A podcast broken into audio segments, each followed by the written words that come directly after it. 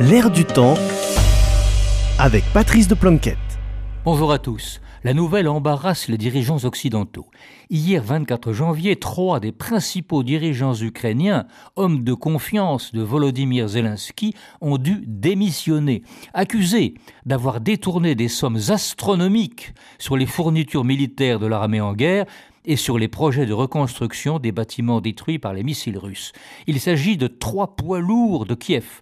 Le vice-ministre de la Défense, Vyacheslav Chapovalov, chargé de l'appui logistique aux forces armées. Le chef adjoint de l'administration présidentielle, Kirilo Timoshenko, chargé des projets de reconstruction. Et le procureur général adjoint, Oleksiy Simonenko, accusé de passer ses vacances en Espagne dans la voiture d'un oligarque qui lui prête aussi un garde du corps, alors que les déplacements à l'étranger sont en principe interdits aux hommes ukrainiens en âge de combattre. On peut y ajouter le vice-ministre des infrastructures, Vassil Lozinski, accusé d'avoir reçu un pot de vin de 400 000 dollars pour faciliter l'achat de générateurs à des prix gonflés alors que le pays est plongé dans le noir par les coupures d'électricité dues aux frappes russes.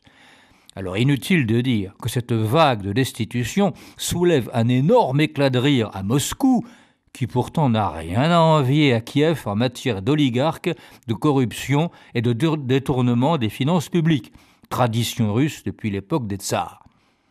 Pourquoi parler de cette lamentable affaire? Certainement pas pour excuser l'inexcusable invasion de l'Ukraine décidée par Vladimir Poutine et qui risque de plonger l'Europe occidentale dans une guerre nucléaire à laquelle les États-Unis ne veulent visiblement pas participer.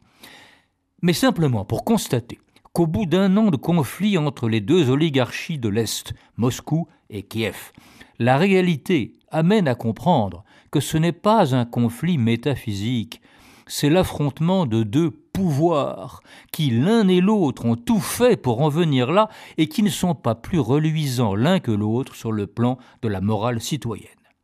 Une fois constaté cela, le mieux serait que nous cessions de projeter sur l'Est nos rêveries de gentils Européens. Cette guerre est infâme comme toutes les guerres. Ce n'est pas moi qui le dis, c'est la pensée du Vatican depuis Jean-Paul II, qui, rappelons-le, était polonais. À la semaine prochaine.